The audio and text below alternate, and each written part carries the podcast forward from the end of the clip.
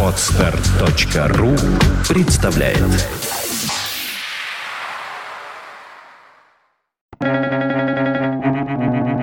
Свободное радио Компьюлента Первая из самых демократических доктрин заключается в том, что все люди интересны. Гилберт Честертон.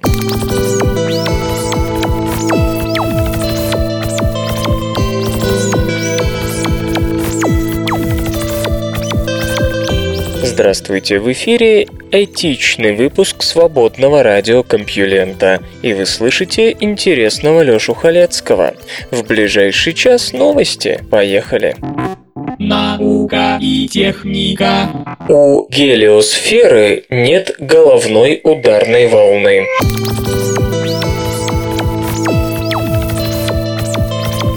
Новые результаты наблюдений американского научно-исследовательского спутника IBEX, исследователь межзвездных границ, показывают, что у гелиосферы нет головной ударной волны. И это значит, что массовые вымирания живых организмов на Земле могли иметь космическую природу. В последние десятилетия существование головной ударной волны у гелиосферы Солнечной системы полагалось аксиомой, и, как это часто бывает, аксиома оказалась ошибкой. Границы гелиосферы считались состоящими из границы ударной волны, где скорость солнечного ветра падает до дозвуковой, гелиопаузы и головной ударной волны. Головная ударная волна создается, точнее считалось, что она создается, когда пузырь из газа и магнитных полей, продуцируемых Солнцем, гелиосфера, испытывает столкновение с межзвездным газом. Явление, похожее на прохождение звукового барьера сверхзвуковым самолетом, этом головной скачок уплотнения было очень важным элементом в картине гелиосферы. Увы, было. По мере продвижения Вояджеров, летящих в разных направлениях, выяснилось, что первый и второй слои существуют, правда они изогнуты под действием какого-то очень мощного магнитного поля. В работе, опубликованной вчера в Science Express, проанализировали данные IBEX обоих Вояджеров, а также изложены результаты основанного на них компьютерного моделирования гелиосферы. Обнаружилось, что гелиосфера просто не имеет достаточной скорости для создания головной ударной волны в таком ненасыщенном межзвездным ветром регионе, где находится в настоящее время. Анализ информации, накопленной IBEX за пару последних лет, показал, что скорость гелиосферы по отношению к местному межзвездному облаку составляет всего 83 тысячи километров в час, в то время как прежде считалось, что скорость эта равна равна 94 тысячам-95 тысячам километрам в час. А это значит, что давление в районе предполагавшейся головной ударной волны гелиосферы на четверть меньше, и его в принципе недостаточно, чтобы породить головную ударную волну. Казалось бы, есть она или нет, какая разница? Ан нет. Несмотря на то, что граница гелиосферы отстоит от нас на 15 миллиардов километров, разница велика и очень. Для многих видов, родов видов и классов живых существ на Земле она могла быть вопросом жизни и смерти. Гелиосфера защищает от межзвездной радиации, однако далеко не так хорошо, как считалось. По сути, космические лучи средних энергий почти ничем не задерживаются на границе гелиосферы, а учитывая их способность к повреждению ДНК, земное сухопутное зверье в период близких взрывов сверхновых должно было получать весьма значимые дозы такого рода подарков. Впрочем, следует уточнить, что возможность существования головной ударной волны в далеком прошлом нашей Солнечной системы все же есть. Ранее она проходила через другие звездные скопления, где плотность межзвездного газа была выше, и вот там головная ударная волна могла существовать обобщен и опубликован свод новых данных об астероиде Веста.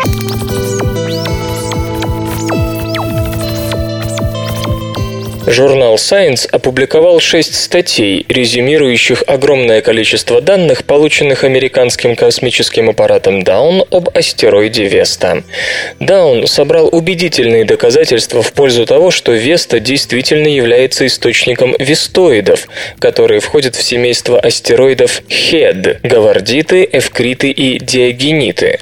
На их долю приходится 6% всех метеоритов, падающих на Землю.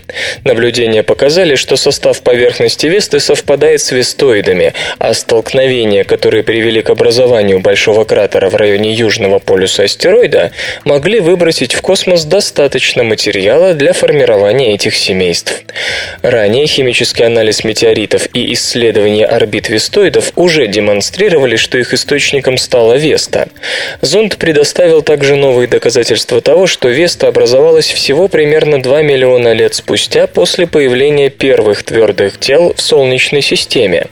У исследователей не осталось сомнений, что Веста – это зародыш, которому не повезло стать планетой. Вполне вероятно, что Веста была когда-то больше, чем сегодня, отмечает Крис Рассел из Калифорнийского университета в Лос-Анджелесе, главный исследователь проекта. Огромные фрагменты откололись в результате протопланетных столкновений. Тем не менее, Веста была достаточно большой, чтобы сформировать металлическое ядро, окруженное каменной мантией.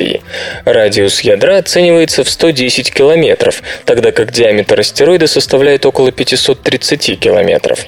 Одним из самых удивительных открытий стало обнаружение на Южном полюсе двух крупных кратеров, частично перекрывающих друг друга. Столкновения выбили приповерхностное местонахождение легких эвкритов и обнажили более глубокие и тяжелые диагениты. Удары были настолько сильными, что центральный пик высотой 22 километра в центре более позднего кратера не уступает крупнейшей горе Солнечной системе – марсианскому Олимпу. Специалисты полагают, что ударные волны заставили Весту дрожать как колокол, в результате чего возникло несколько впадин, опоясывающих экватор. Механизм этого процесса до конца не ясен. Сюрпризом стал и тот факт, что оба кратера сравнительно молоды. Венинея возник около 2 миллиардов лет назад, а Рея Сильвия – миллиард. Диаметр последнего составляет примерно 500 километров. Поначалу исследователи полагали, что они образовались в период поздней тяжелой бомбардировки 3,5-4 миллиарда лет назад, когда пояс астероидов был густо населен и столкновения случались чаще.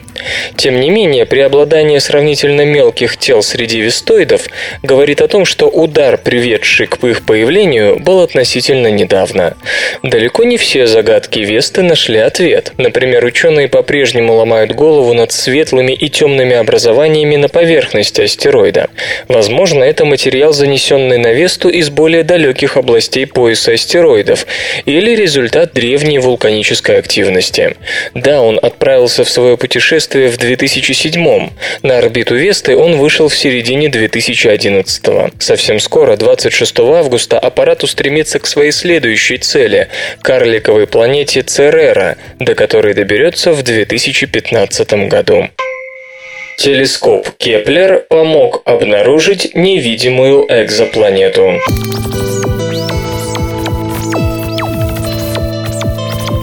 Космический телескоп Кеплер помог отыскать невидимую экзопланету в системе солнцеподобной звезды KOI-872. Исследование, завершившееся этим открытием, началось с того, что астрономы обнаружили на орбите KOI-872 транзитную планету Би с периодом в 33,6 дня. Если бы она двигалась по чисто кеплеровской орбите, ее транзиты прохождения на фоне своего светила имели бы одинаковую продолжительность и следовали друг за другом по строгому графику, говорит сотрудник Гарвард-Смитсоновского центра астрофизики Дэвид Киппинг. Здесь же транзиты могли и опоздать на пару часов и начаться раньше положенного. Сбои периодичности могут иметь разные причины, но наиболее простое объяснение заключается в том, что вокруг КОИ-872 обращается еще одна планета, гравитационно взаимодействующая с первой. Моделирование такой ситуации показало, что в системе звезды звезды на более широкой орбите с периодом в 57 дней действительно должна находиться нетранзитная экзопланета с массой в 37 сотых юпитерианской. Результаты расчетов вполне убедительны. Вероятность ошибки составляет менее 1%, заявляет представитель Юго-Западного научного исследовательского института Дэвид Несворны. Вскоре после окончания моделирования астрономы, внимательно просматривая транзитные данные с Кеплера, обнаружили третью планету у КОИ-872 – суперземлю с радиусом в 1,7 земного, которая движется по очень узкой орбите с периодом в 6,8 дня. Мы сразу же попытались выяснить, не могла ли она нарушать периодичность транзитов планеты Би, говорит господин Несворны. Как оказалось, относительно небольшая суперземля способна сдвинуть транзиты лишь на несколько минут. Чтобы воспроизвести наблюдаемые двухчасовые вариации, ее плотность нужно довести практически до плотности нейтронной звезды, а в реальности такое, разумеется, невозможно. Другими словами, мы не отказываемся от своего предположения о существовании экзопланеты Си. Расчетные методы поиска планет использовались и ранее, к примеру, при открытии Нептуна, гравитационное воздействие которого на орбиту Урана в середине XIX века корректно смоделировал французский математик Урбен Леверье. Однако, чтобы проверить вычисления Леверье, ученым достаточно было направить телескоп в указанную им точку неба и аккуратно провести наблюдение. В случае КОИ 872 процедура будет гораздо более сложной. Астрономам придется придется долго собирать данные по будущим транзитам планеты B и сравнивать их с тем, что предсказывает модель. Стоит добавить, что система COI-872 исследовалась в рамках проекта Hunt for the Exomoons with Kepler, изначально направленного на поиск не экзопланет, а их спутников. Пока ни одной экзолуны нам найти не удалось, признается господин Несворный. Здесь все зависит от их размеров. Если действительно крупные спутники существуют, они будут заметно влиять на транзиты, и когда-нибудь мы такое воздействие обязательно обнаружим. Надеюсь, это произойдет в ближайшие годы. Отчет о моделировании планетной системы КОИ-872, подготовленный Дэвидом Киппингом, Дэвидом Несворной и их коллегами из Дании и США, будет опубликован в журнале Science. Найден календарь майя классической эпохи. 21 июля 1561 года на главной площади юкатанского города Мани, что в Мексике, францисканский миссионер сжег десятки кодексов майя. Подобные экзекуции над дьявольским обольщением проделывались неоднократно. Безвозвратно потеряны вековые знания древнего народа, который мог дать фору колонизаторам во многих областях искусства, науки и техники. Сегодня любой новый намек на то, чем и как жили майя до прихода европейцев, бесценен, тем более в связи с истерией по поводу грядущего конца света, якобы предсказанного коренными американцами. Неожиданная находка, сделанная Уильямом Сатурно из Бостонского университета и его коллегами, попадает прямо в точку. На раскопках городища Шультун, что в Гватемале, обнаружен дом, на стенах которого написаны написаны или вырезаны астрономические таблицы и прочие важные документы. Им 1200 лет, то есть они, по крайней мере, на полтысячелетия старше дошедших до нас кодексов и позволяют бросить взгляд на науку майя в период расцвета этой цивилизации. Шультун, который был большим городом-государством, а сейчас это последний малоизученный крупный центр майя, нередко становился целью охотников за сокровищами. Часть раскрашенной стены стены, на которую наткнулись археологи в марте 2010 года, была раскопана их черными коллегами. Ученые затем очистили три нетронутые стены комнаты жилого комплекса, расписанные человеческими фигурами, среди которых замечен разодетый правитель Майя, а также вертикальные колонки чисел. Изображения были тщательно скопированы и отправлены специалисту по эпиграфике Дэвиду Стюарту из Техасского университета в Остине. Эксперт пришел к выводу, что по крайней мере пять числовых колонок были увенчаны лунными иероглифами. Эти астрономические обозначения похожи на таблицы затмений Дрезденского кодекса. Лунные месяцы собраны в группы по 6. Каждая табличка охватывает приблизительно 13 лет. Число 13 почему-то имело особое значение для календаря майя. Другие группы чисел, скорее всего, относятся к результатам наблюдений Венеры, Марса и, возможно, Меркурия. Харви и Виктория Бриккеры из Тулейнского университета США отмечают также, что шультунский календарь охватывает 198 37-дневных сезонов затмений, то есть периодов, в каждом из которых есть по крайней мере одно солнечное и одно лунное. Информация об астрономических циклах использовалась для планирования важных церемоний, вроде вступления на престол или дарования имени наследнику. Майя вписывали свои исторические события в космическое время, поясняет господин Сатурну. Сходство шультунской надписи с Дрезденским кодексом говорит о том, что майя сохраняли знания предков на протяжении многих поколений после окончания классического периода. Таблица солнечных и лунных затмений Дрезденского кодекса начинается с середины VIII века, то есть, по крайней мере, за полвека до находки в Шультуне. Обывателя должен заинтересовать также тот факт, что шультунский календарь содержит даты на 7 тысяч лет вперед и не упоминает о конце света. Почему же эти таблицы оказались на стене жилого дома, а не в книгах из коры? Один из обнаруженных текстов указывает на то, что комната использовалась примерно в 813 году, и никто из ученых не имеет ни малейшего понятия, что это за дата. Начало IX века отмечено сильными политическими потрясениями. Одни города-государства майя были разрушены, другие, напротив, выросли. Быть может, ученый хотел доверить важную информацию более надежному носителю, чем книга. В этом случае нельзя не подивиться его проницательности. Интернет и связь. Microsoft проводит комплексное обновление поисковика Bing.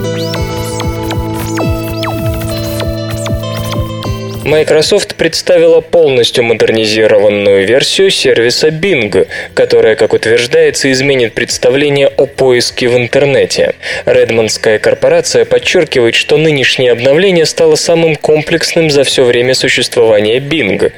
Улучшена релевантность поиска, а малозначимые ссылки исключены из общей выдачи с целью повышения частоты результатов. Интерфейс Bing разделен на три основные вертикальные полосы. Отображаются традиционные ссылки на сайты, найденные по введенному запросу. В центральной части, раздел Snapshot, собрана информация, которая может оказаться полезной для пользователя. К примеру, если запрос связан с поиском отелей в том или ином городе, Bing подскажет режим регистрации гостей, отобразит фотографии интерьера, даст представление о средних ценах и предложит почитать отзывы постояльцев гостиниц. Правая секция Bing, выделенная темно-серым цветом, посвящена интеграции с социальной сетью Facebook, насчитывающей около 900 миллионов зарегистрированных пользователей. Здесь можно узнать мнение друзей по тому или иному вопросу, опубликовать комментарии, получить рекомендации и прочее. Кроме того, в этой полосе отображаются имена экспертов и энтузиастов, которые делали в блогах заметки, как-либо связанные с поисковым запросом. Постепенно обновленная версия Bing станет доступна пользователям по всему миру. Эти забавные ученые. Академик Леонтович сформулировал закон становления с головы на ноги. Суть его состоит в том многократно наблюдаемом явлении, что те авторы, перу которых принадлежат иногда нелепейшие статьи, обычно дают глубоко обоснованные и глубоко продуманные, умные критические рецензии на статьи других авторов. Наука и техника. О чистоте человеческой расы.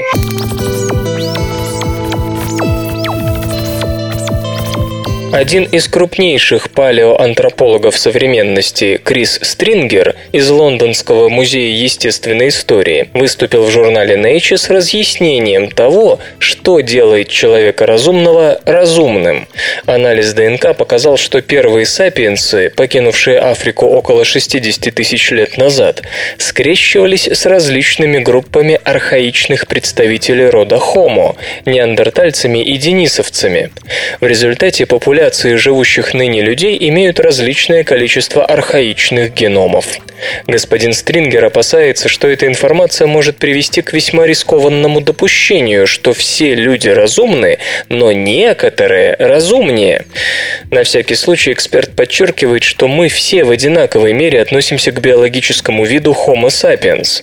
Если мы придадим значение тем маленьким фрагментам архаичных ДНК в наших геномах, это будет означать, что с середины прошлого века мы ничему не научились.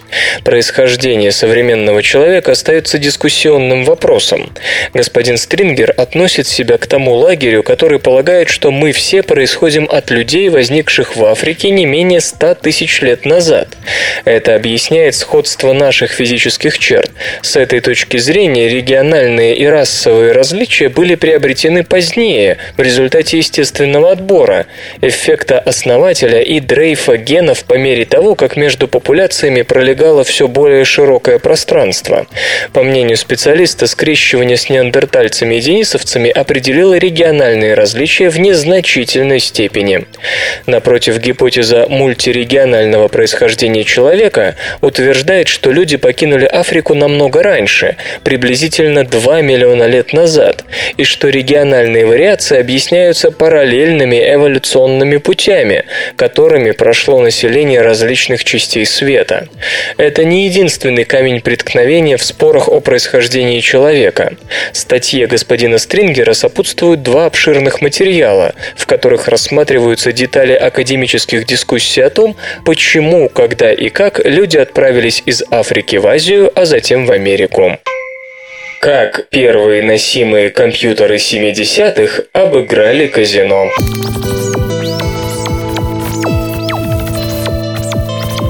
Группа физиков Eudaimonic Enterprises под руководством Дайна Фармера со значительным успехом играла в рулетку, систематически выигрывая деньги в казино.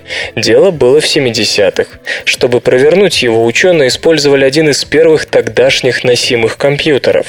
Дайн Фармер, работающий сейчас в Оксфордском университете, до сих пор по-партизански помалкивал об алгоритме, который позволил оставить казино с носом, и лишь работы современных исследователей, касавшиеся механизма столь необычных опытов, заставила ученого выступить с комментариями. «Я молчал, потому что не хотел обнародовать информацию, способную помешать кому бы то ни было обыгрывать казино», заметил господин Фармер. Майкл Смол из Университета Западной Австралии в Перте и Майкл Дзе из Гонконгского политехнического университета в своей работе, принятой к публикации в журнале Chaos, предложили собственную модель предсказания результатов рулетки, и она почти совпала с построениями, использованными Дойном Фармером 40 лет назад. Ученые показали, что с компьютером небольшой мощности и некоторыми измерениями и впрямь можно серьезно повысить шансы на выигрыш выигрыш, а ключом ко всему оказалось слежение за поведением шарика и круга. Как принято полагать, результаты эффективных рулеток относительно случайны и не могут быть предсказаны до запуска. При этом прибыль казино, владеющего стандартной рулеткой, всегда при сколько-нибудь значительной длительности игры будет 2,7%. Модель разделяет игру на две части. Ту, когда шарик крутится по колесу и его поведение высокопредсказуемо, и ту, когда шарик начинает подрагивать, прежде чем упасть в одну из пронумерованных ячеек. И тут с прогнозом не все так просто. Оказалось, что первая часть не представляет проблем. По тому, как брошен шарик и откуда он начал катиться, модель приблизительно предсказывает, в какой точке круга шарик начнет свои колебания – К счастью, после начала колебаний шарика до его падения в пронумерованную ячейку проходит не так много времени, и это позволяет ученым с известной долей вероятности спрогнозировать и то, в какую часть круга упадет шарик. Используя устройство на базе смартфона, Small и Dze спрогнозировали сектор падения в 13 случаях из 22. Название казино, понятно, не сообщается. Причем им удалось предсказать не только цвет ячейки, но и ее номер. Может показаться, что точность, едва превышающая 50%, погоды не делает, но в случае рулетки с ее системой ставок это весьма значимый результат. К примеру, ставка на один номер дает 35 к 1 при выигрыше, а три предсказания номера ячейки из 22 означают, что только на них будет получено 105 средних ставок, сделанных исследователями. Но даже более умеренная стратегия ставок по цветам приносит игроку в рамках предложенной австралийцами модели в среднем 18% прибыли. Сравните это с 2,7% прибыли в пользу казино, на которые рассчитана стандартная рулетка. Увы, после 22 опытов ученые отказались от дальнейшей игры. По словам Дойна Фармера, модель австралийских исследователей очень похожа на его собственную, но с одним важным исключением. Для простоты они предположили, что трение о круг – единственное, что воздействует на шарик. В действительности, отмечает британец, все наоборот. Основным видом трения, который заставляет шарик терять энергию, является трение о воздух. Майкл Смол выразил уверенность, что казино не составит труда бороться с их алгоритмом. Мол, не так сложно закрывать ставки до запуска колеса, что полностью исключает эффективное предсказание. По словам ученого, он предложил многим опробовать свою модель, и несколько знакомых согласились. Говорят, результаты им понравились. Как создать идеального студента?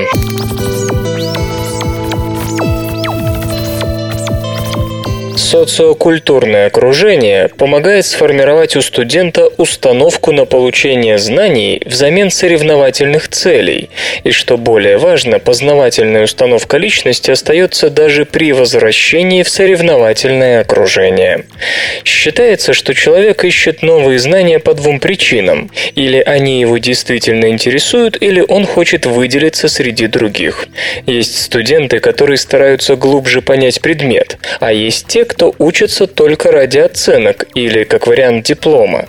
Первая установка более продуктивна. С ней человек меньше расстраивается из-за неудач, не боится сложных проблем и вообще склонен повышать собственную квалификацию. Вторая, соревновательная установка тоже имеет свои плюсы, но минусов у нее больше. Тот, кто старается в первую очередь выделиться на фоне других, получает стабильную депрессию и навязчивое тревожное состояние. Он сильно зависит от других, боится показаться глупым и несообразительным, старается хитрить. Понятно, что процесс обучения от этого сильно страдает. Психологи и педагоги постоянно ищут способы, которые формировали бы установку учеников на знание, а не соревнования друг с другом. Известно, что ценностная ориентация зависит от окружения. Если человек вращается в кругу, грубо говоря, блестящих умников, то и он сам будет в первую очередь стараться блистать знать, а ко всякому знанию подходить с этой непродуктивной меркой. Исследователи из Стэнфордского университета попробовали выяснить, сколь велико в таких случаях слияние окружения и можно ли его как-то погасить. Для этого они трижды проводили опрос среди старшеклассников, интересуясь их ценностными установками. В первый раз опрос пришелся на время, предшествующее летним каникулам. Во второй раз подопытных расспрашивали после летней образовательной программы во время которой подросткам усиленно объясняли ценность познавательной установки. А в третий раз спустя несколько месяцев после возвращения ребят в школу. Участники эксперимента должны были согласиться или не согласиться, например, с таким утверждением. Для меня важно узнать больше о новейших научных теориях. Или, например, с таким утверждением. Я бы хотел продемонстрировать свою осведомленность в том, что происходит в современной науке. Как и ожидалось, догадалась, накануне летних каникулов в школе царила исключительно соревновательная атмосфера. Все хотели что-то друг другу доказать. Летом во время образовательно-психологической программы ценностные установки менялись на противоположные, в чем тоже не было ничего удивительного. Но, как пишут психологи, через полгода после возвращения в школу ценностные установки не возвращались на соревновательные позиции, а продолжали оставаться теми, которые были сформированы летом, то есть ориентированными на знания, а не на показуху. Психологи еще раз подтвердили, что образовательные ценности поддаются настройке извне. С помощью окружения, социокультурной среды можно сформировать идеального студента, который будет учиться не ради оценок, а ради знаний. Но что более важно, ученым удалось показать, что такая продуктивная ориентация весьма устойчива и может сопротивляться непродуктивным, соревновательным ценностям окружения. То, как эти данные будут использованы, зависит уже от педагогов, которым придется приложить немало усилий, чтобы доказать ученикам, живущим в современном, исключительно соревновательном обществе, что знание превыше всего. Сексуальный взгляд вызывает недоверие.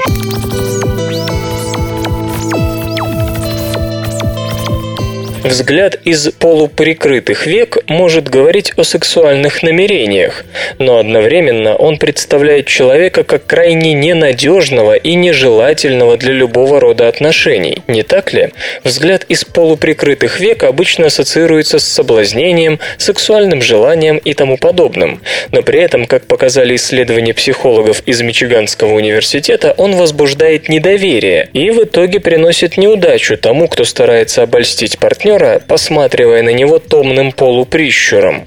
Ученые взяли по две фотографии двух молодых людей примерно одного возраста. Только на одном фото мужчины были запечатлены с обычным выражением лица, а на другом с полуприкрытыми веками. Снимки демонстрировались в общей сложности почти четырем сотням мужчин и женщин. Дамы должны были оценить привлекательность мужчины на фото, причем сделать это с трех разных точек зрения – относительно долговременных отношений, кратковременной связи и секса на раз.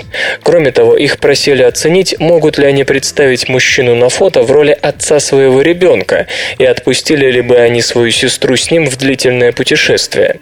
Мужчинам предлагалось представить молодых людей на фотографиях в качестве деловых партнеров и сказать, насколько они надежны, а также могут ли они допустить, что такой человек станет их зятем или опять-таки попутчиком в семейном путешествии.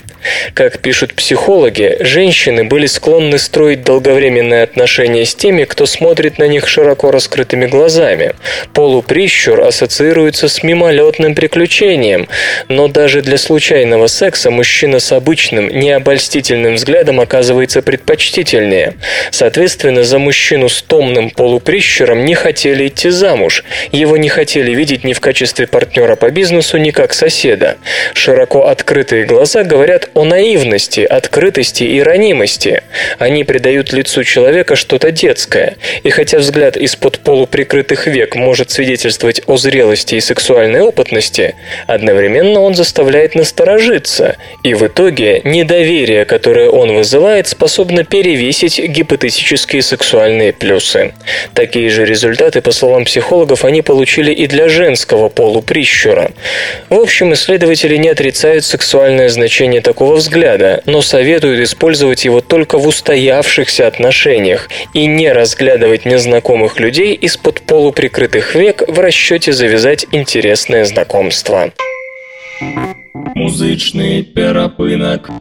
Сегодня в эфире свободного радиокомпьюлента Владимир Лакодин, а получать эстетическое удовольствие мы будем от песни «Снег идет в меня». Почти полжизни назад я был как чистая чашка, как молоко на губах, как звездный мальчик. Но мир заметил мой взгляд и промокнул промокашкой, и снег пошел в меня. И снег пошел в меня.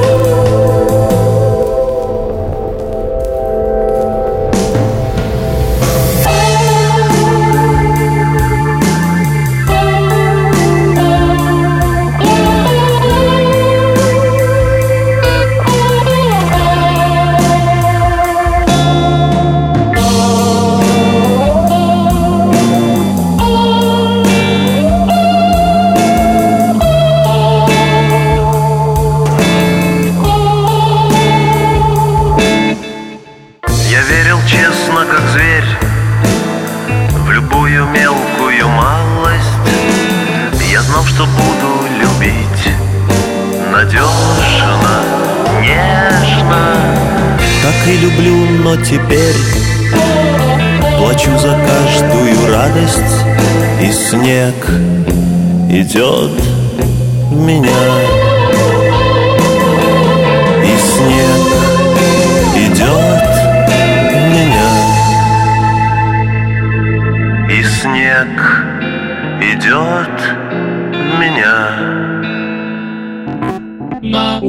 и техника. Дерево 2.0. Подходящий материал для небоскребов.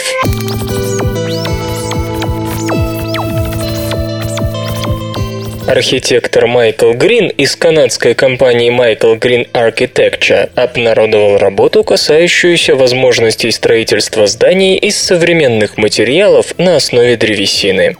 Вывод его таков. Уже сегодня можно сооружать деревянные небоскребы высотой до 30 этажей, и они будут во много раз безопаснее существующих зданий. По мнению господина Грина, главное препятствие на пути к этому – устоявшееся представление о традиционных материалах из древесины. В массовом сознании они недостаточно прочны и надежны, недолговечны, подвержены гниению и горят. Архитектор поочередно рассматривает все эти факторы как в историческом контексте, так и в случае основных древоматериалов современных типов, таких как клееный брус, брус из клееного шпона и прочее. Исследователь утверждает, что при одинаковой массе прочность дерева никак не ниже, чем у железобетона, а на деле и выше. И впрямь даже самые плотные типы клееного бруса в 4 раз легче того же бетона. Традиционная боязнь непрочности деревянных конструкций укоренена в резонном соображении о том, что в естественном дереве могут быть дефекты, негативно влияющие на прочность. Однако очевидно, что при промышленном склеивании стандартизированных элементов ничего такого не будет. Склонность к гниению и недолговечность не имеют, согласно обзору, даже исторического оправдания. Обычное ничем не обработанное дерево, сосна, применялось при строительстве подводных элементов Бруклинского моста, до сих пор надежно функционирующего. А в ряде стран с теплым и влажным климатом деревянные строения и вовсе являются древнейшими из существующих.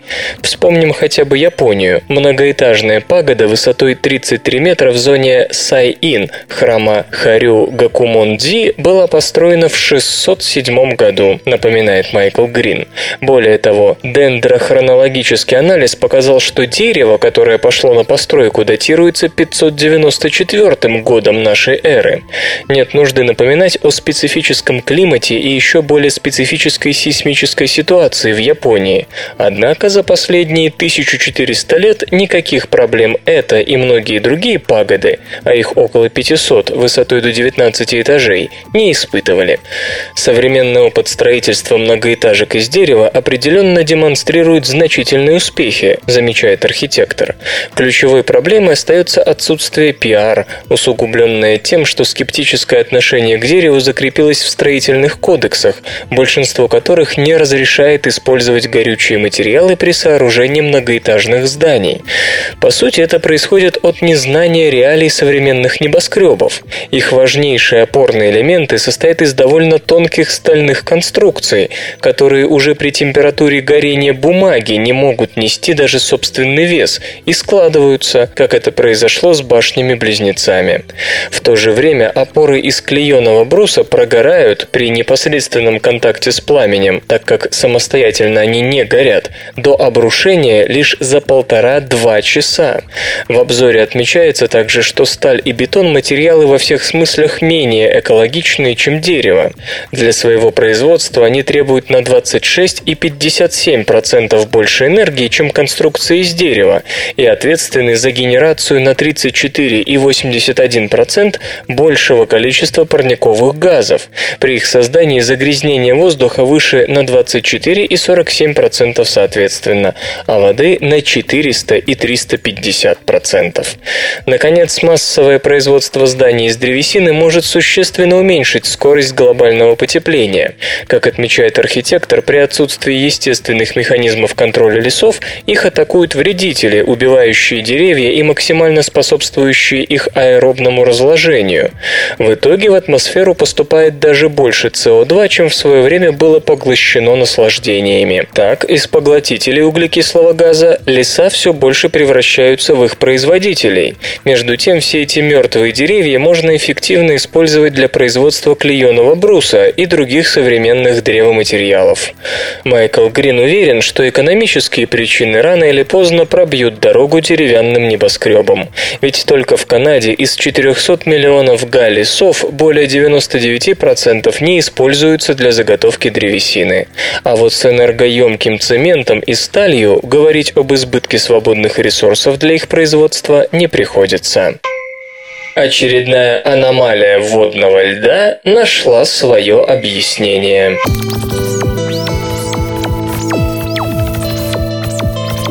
Группа физиков из США и Испании нашла объяснение одному необычному свойству льда, которое проявляется при замене водорода его более тяжелым изотопом. В отличие от многих аномальных характеристик воды и льда, скажем, достижение максимальной плотности при уменьшении температуры Т до плюс 3,98 градусов по Цельсию и падение плотности в процессе дальнейшего охлаждения, хорошо известных даже не специалистам, эффект заинтересовавший авторов, очень редко упоминается в литературе. Суть его состоит в том, что кристалл обычного гексагонального льда расширяется в результате замены H2O на D2O или воды на тяжелую воду. Само изменение объема при замещении изотопа физиков не удивляет. Это явление, связанное с чисто квантовым эффектом, нулевым колебанием частиц, сохраняющимися при понижении Т вплоть до нуля кельвинов, давно охарактеризовано и экспериментально, и теоретически. Другое дело, что квантовое расширение кристаллических решеток практически всегда демонстрирует большую амплитуду в случае легких изотопов. Объем неона 20, к примеру, увеличивается на 0,6% относительно неона 22 при температуре равной нулю, что соответствует расширению сразу на приблизительно 12% относительно гипотетической классической решетки с точно локализованными в узлах атомами. У воды, как мы уже говорили, наблюдается нестандартная обратная зависимость. При Т равном нулю H2O уступает по объему D2O на 0,1%. Более того, с ростом температуры разница становится более заметной и на Т равном 250 Кельвинам составляет уже 25%. Логичным, как несложно догадаться, было бы уменьшение разницы, поскольку квантовые эффекты должны терять значимость при нагревании. Пытаясь разобраться в этом вопросе, авторы провели собственные эксперименты по методу рентгеновской дифракции с образцами H2O, D2O и H2O с изотопом кислородом-18. Измерения показали, что замена кислорода на более тяжелый его изотоп, в отличие от аналогичной замены водорода, приводит к уменьшению объема на 0,06% при Т равном 100 Кельвинам. Температурная зависимость в этом случае также оказывается обычной, и при 220 Кельвинах объем изменяется на вдвое меньшую величину, чем на уровне 100 Кельвинов. Когда физики попробовали смоделировать полученные результаты, выяснилось, что поведение водного льда адекватно описывается расчетами из первых принципов в рамках теории функционала плотности. Необычные свойства H2O ученые связали с особенностями ковалентной и водородной связей, показав, что ожидаемый переход к классическому случаю, в котором различия между изотопами исчезают, начинается с довольно высокой температуры Т большей 900 кельвинов. Двуликие наночастицы золота демонстрируют высокую каталитическую способность и экстраординарную долговечность.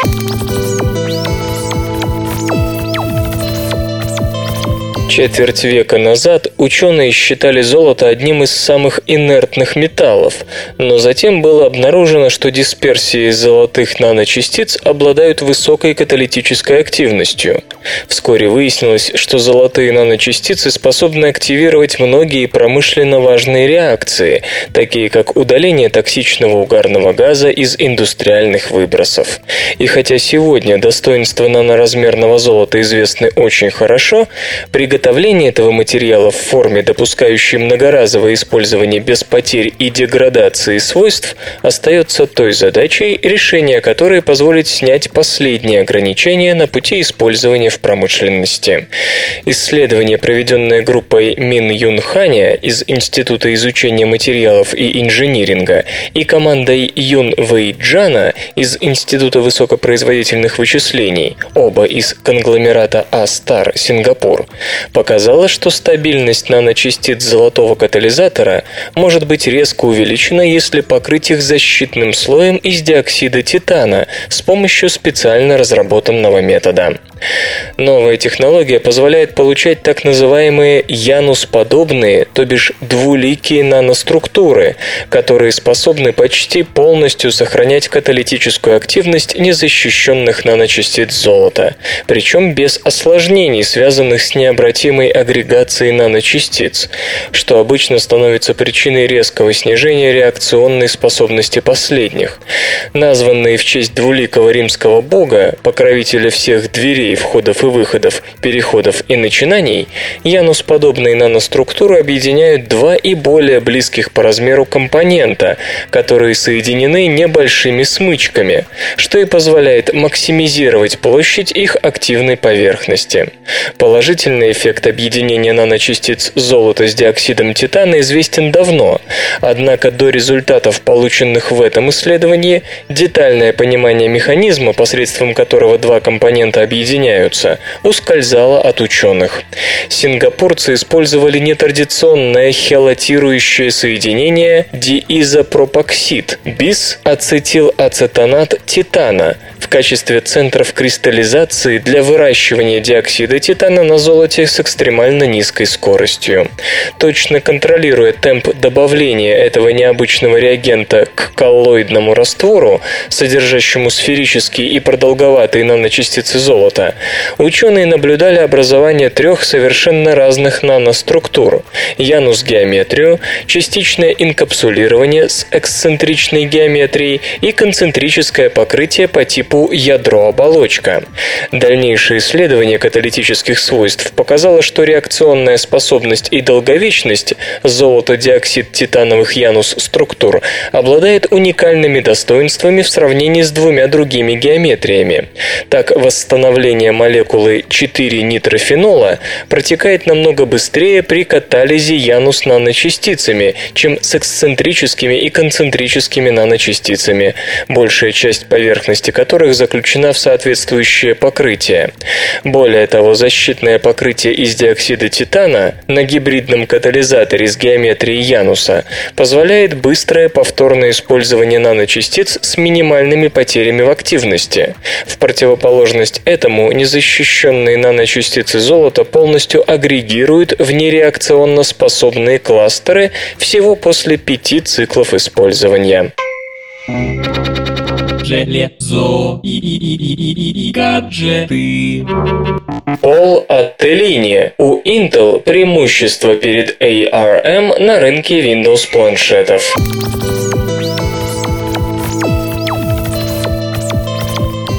Глава Intel Пол Аттелини на встрече с инвесторами коснулся перспектив корпорации на стремительно растущем рынке планшетных компьютеров. По его словам, у Intel есть преимущество перед ARM в сегменте устройств под управлением операционной системы Windows 8, анонс которой состоится во второй половине года. Руководитель Intel считает, что многолетний опыт разработки процессоров с архитектурой x86 и обширная программная инфраструктура под эту платформу платформу поможет корпорации закрепиться на направлении Windows планшетов. По мнению господина Аттеллини, у производителей ARM компьютеров под управлением Windows 8 могут возникнуть сложности с поддержкой старого оборудования из-за отсутствия необходимых драйверов. На текущий год Intel наметил анонс платформы Clover Trail для планшетов, главной составляющей которой станут процессоры Clover View с ядром Atom, выполненные по 32-нанометровой технологии. Благодаря небольшому энергопотреблению чипы обеспечат продолжительное время автономной работы портативных устройств до 8-10 часов. Глава Intel также дал понять, что корпорация намерена составить серьезную конкуренцию Apple в сегменте тонких и легких ноутбуков. До конца 2012 года свет увидят в общей сложности около 75 моделей ультрабуков с 22-нанометровыми процессорами Ivy Bridge. Факты и фактики. Знаете ли вы, что Земля движется вокруг Солнца по своей орбите со скоростью 30 км в секунду? Чтобы покинуть орбиту и улететь в бесконечное пространство, ей нужна скорость немногим больше 42 км в секунду. Разница в 12 километров предохраняет нашу планету от той катастрофы, которая могла бы постичь ее при уходе с орбиты. Наука и техника. Нарушение режима сна грозит избыточным весом.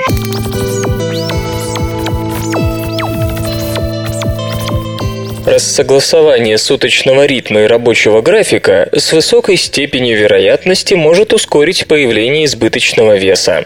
По крайней мере, у людей, которые к этому склонны. Хорошо, если рабочий график совпадает с биологическими часами, но для очень и очень многих переход от рабочей недели к выходным и обратно равносилен перелету из одного часового пояса в другой. Если человек в субботу встает с постели на час-два позже, это не обязательно говорит о бурно проведенном вечере. Просто его суточный ритм не настроен на ранний подъем и ранний отход ко сну. Есть даже специальное понятие – социальный джетлаг, по аналогии с обычным джетлагом или синдромом смены часового пояса. Только в этом случае он проявляется из-за несовпадения биологического ритма и рабочего расписания. Отрицательные последствия нарушения суточного ритма хорошо известны. Они проявляются в целом букете заболеваний, из которых бессонница самая безобидная. Некоторое время назад биологи из Мюнхенского университета попробовали выяснить, чем грозит человеку систематическое нарушение хода биологических часов, происходящее по рабочим причинам. Тогда удалось выяснить, что ежеутреннее пробуждение, вопреки своему суточному ритму, способствует развитию никотиновой, алкогольной и кофеиновой зависимости. Впрочем, все это можно списать на то, что невыспавшийся человек ищет чем бы взбодриться и делает это с помощью разных подручных средств. В новой работе, опубликованной в журнале Current Biology, ученые решили сконцентрироваться на более любопытном аспекте социального джетлага, а именно на его связи с избыточным весом. В исследовании участвовали 16-65-летние, у которых интересовались рассогласованием их биологических часов и рабочего ритма. Затем была построена математическая модель, учитывавшая возраст, пол, длительность сна и степень джетлага. И все эти факторы сверялись с вероятностью появления избыточного веса. Оказалось, что по первым трем параметрам – возраст, пол и длительность сна – почти для всех людей можно с высокой достоверностью предсказать вес тела. Что же до рассогласования биологических часов, то это в первую очередь грозит тем, кто и так склонен к полноте. Иными словами, словами – при малейшем намеке на потерю стройности следует согласовать свой рабочий ритм с воскресным. При этом для людей с нормальным весом прогнозировать развитие ожирения по степени социального джетлага почти невозможно. Одна из причин, из-за которой может появляться избыточный вес, связана с тем, что человек, повинуясь рабочему графику, ест не в то время. Пищеварительная система подчиняется суточным ритмам, и она может быть просто не готова расщеплять белки, жиры и углеводы тогда, когда ее заставляют. По мнению авторов работы, самой чувствительной группой риска оказываются подростки. В их возрасте человек склонен спать больше, и это свойство организма входит в сильное противоречие со школьным расписанием. Вообще, как пишут исследователи, с 2002 по 2010 год мы стали на 20 минут позже ложиться спать и просыпаться. Предположительно, это связано с тем, что современный человек проводит все больше времени в с искусственным светом. Это приводит к сбою настроек биологических часов, лишенных контакта с естественным освещением. В целом, результаты исследования говорят о том, что здоровью грозят не только сильные нарушения суточного ритма, как, например, у работающих в ночную смену. Даже такое слабое рассогласование рабочего ритма и биологических часов, привычное, скажем, для банковского служащего, грозит метаболическими нарушениями. Ранее уже появлялись работы, посвященные взаимосвязи длительности сна и ожирения, но еще никто не пытался проанализировать эту проблему именно с точки зрения нарушения суточного ритма. Разработан принципиально новый способ борьбы с супербактериями.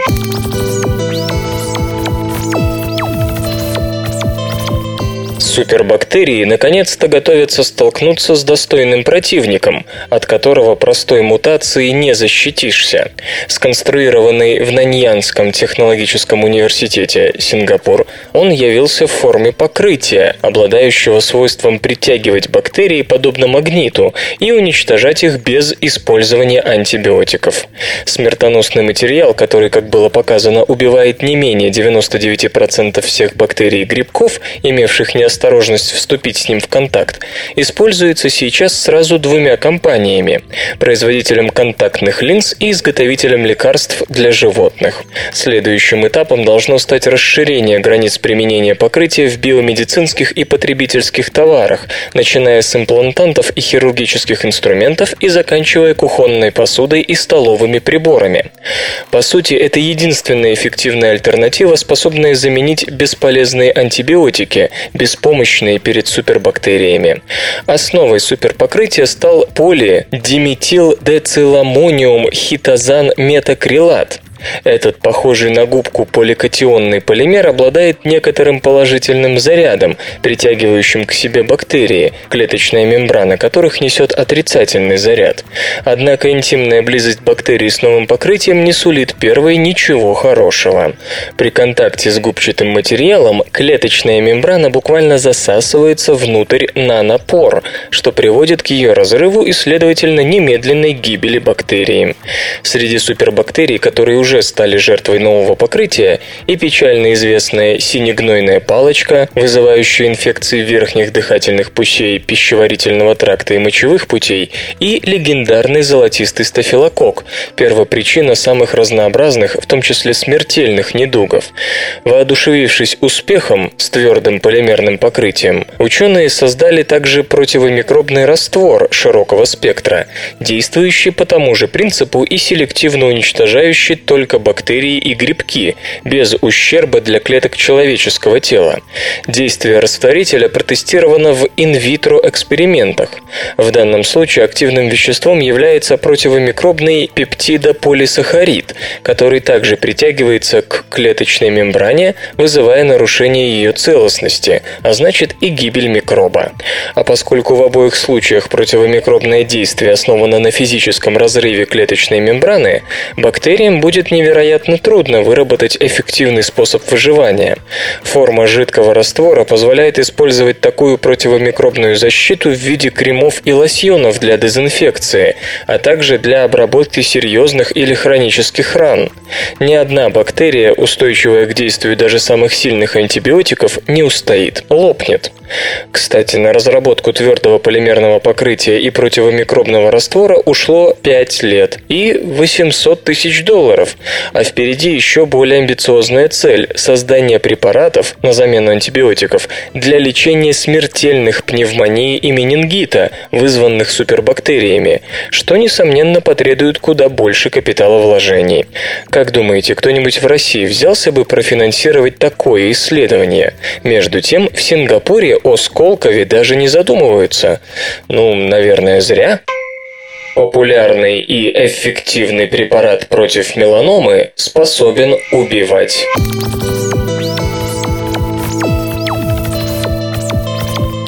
Человеческое тело прекрасно справляется с задачей генерирования новых клеток взамен отживших срок. Для того, чтобы решить, когда и где необходимо создать новые клетки, взрослые клетки вступают в коммуникационный сигнальный контакт друг с другом. Однако ошибки в коммуникации зачастую приводят к неконтролируемому клеточному росту и являются базисом многих онкологических заболеваний. Ученые с медицинского факультета Техасского университета университета совершили, пожалуй, ключевое открытие в области сигнальных клеточных путей, используемых в борьбе с меланомой и некоторыми другими быстро распространяющимися злокачественными опухолями. В статье, опубликованной в журнале Current Biology, исследователи сообщают о том, что им удалось выяснить, почему популярный класс медицинских препаратов, ингибиторов тирозинкиназы BRAF, широко применяемых при лечении меланомы, не всегда работает, в некоторых случаях, что гораздо страшнее, даже ускоряет рост опухолей. И дело тут, как оказалось, совсем не в постоянных мутациях гена BRAF, о которых уже сообщалось. По статистике Американского онкологического общества ежегодно меланома расправляется с 9 тысячами человек в одних только Соединенных Штатах.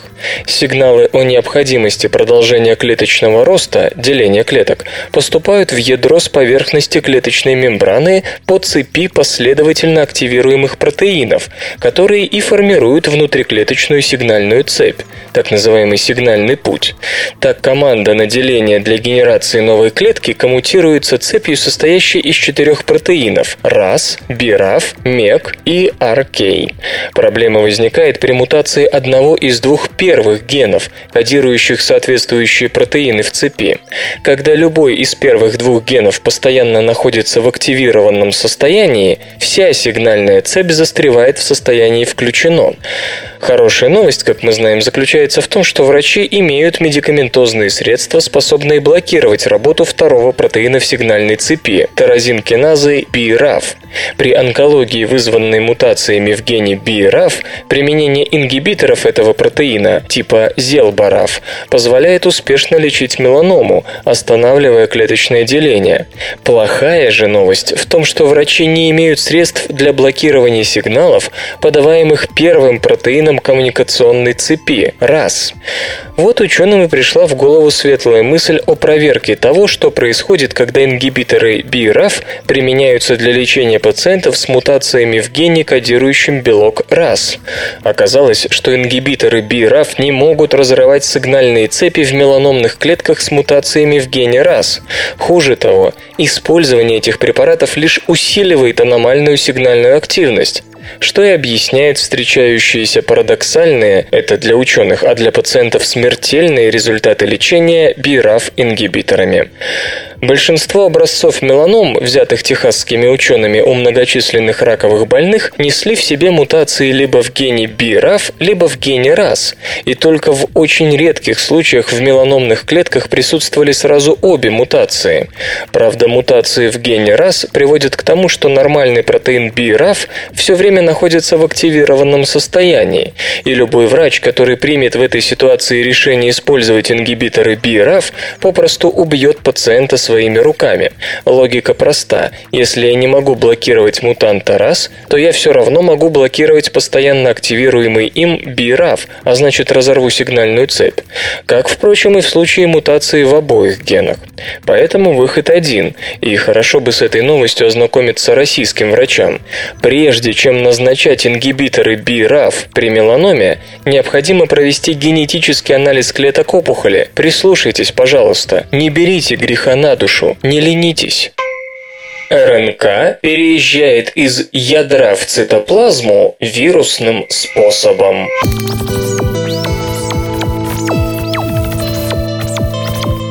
Крупные комплексы молекул РНК, не имея возможности выйти из ядра через специальные ядерные поры, пробивают ядерную мембрану подобно вирусным частицам. Ученые из Университета Массачусетса описали новый способ, с помощью которого матричная РНК переходит из ядра в цитоплазму. Как известно, реализация генетической информации происходит в два этапа. Сначала на ДНК синтезируется РНК, а потом на получившейся информационной РНК с помощью рибосом идет синтез белка. У эукариот эти процессы разведены по разным отделам клетки. РНК синтезируется в ядре, а белок в цитоплазме. То есть РНК нужно как-то пробраться сквозь ядерную мембрану, отделяющую генетический материал от цитоплазмы. Исследования РНК, ее превращений и перемещений по клетке уже давно оформились в самостоятельный раздел в рамках молекулярной биологии. Считается, что РНК на протяжении всей жизни молекулы сопровождают белки, которые в частности управляют ее транспортом. Обычно обмен молекулами между ядром и цитоплазмой происходит через ядерные поры, сложно устроенные отверстия в ядерной мембране, контролируемые белками порового комплекса. Долгое время ученые полагали, что и РНК путешествует не иначе, чем через эти ядерно-цитоплазматические ворота. Но в цитоплазме у некоторых клеток молекулы РНК объединены в огромные транспортные гранулы, которые перемещаются по месту назначения туда, где требуется увеличить содержание того или иного белка. Эти гранулы сильно превышают размер ядерной поры, а потому исследователи задались вопросом, собираются ли эти частицы уже в цитоплазме или же есть какой-то альтернативный транспортный путь из ядра в цитоплазму, который позволял бы перевозить такие большие комплексы. Ученые попытались разобраться в том, что происходит в мышечной клетке, когда ей необходимо усилить соединение с клеткой нервной. Когда нейрон возбуждается, в синапс между ним и мышечной клеткой выделяется белок WG, который садится на мышечный рецептор DFZ2. Для мышечной клетки это сигнал к тому, чтобы еще сильнее укрепить синапс между собой и нейроном. И для этого, понятно, нужны новые белки. Поэтому после получения сигнала DFZ2 отправляется вглубь клетки и проникает в ядро, где находит большие комплексы новосинтезированной матричной РНК. Теперь его задача припроводить РНК, кодирующие синаптические белки, к месту их синтеза. Дальнейшее, как пишут исследователи в журнале Cell, сильно напоминает поведение вируса герпеса, когда он покидает ядро. Этот вирус созревает в ядре, и его частицы опять-таки не могут протиснуться в ядерные поры. Поэтому он буквально идет на пролом. Ядерная мембрана состоит из двух слоев, наружного и внутреннего. Кроме того, под внутренним слоем есть еще ламина, фибриллярная подстилка, которая участвует в организации хроматина, поддерживает поровые комплексы и вообще выполняет важнейшую структурную функцию. Вирусная частица и комплекс матричных РНК разрушает фрагмент ядерной ламины и начинает продавливать внутреннюю мембрану. Происходит выпачковывание огромной частицы во внутреннее пространство между двумя слоями мембраны. Частицы плавают там в оболочке из внутреннего слоя мембраны. Затем они подходят к мембране внешней, и тут происходит ее слияние с мембранной оболочкой вируса или РНК-частицы. В результате огромный надмолекулярный комплекс оказывается в цитоплазме. По словам исследователей, белок DFZ2, который управляет транспортом РНК-комплекса, привлекает к этому специальные белки, которые разрушают нити ламины. То есть все происходит в точности как у вируса. Тут следует вспомнить, что нарушение в структуре ламины, мутации в белках, которые ее формируют, служат причиной ряда опасных и неизлечимых заболеваний, вроде мышечной дистрофии или синдрома преждевременного старения. Авторы работы не исключают, что развитие этих недугов может напрямую зависеть от активности молекул, обеспечивающих описанный вирусоподобный транспорт РНК из ядра в цитоплазму. Свободное радио Компьюлента.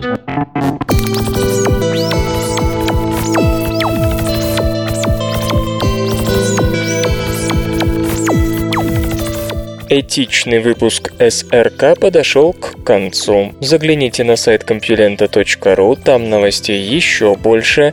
Ну а меня, Лешу Халецкого, вы обязательно услышите завтра. Обещаю и держите себя в руках. Свободное радио Компьюлента. Скачать другие выпуски подкаста вы можете на podster.ru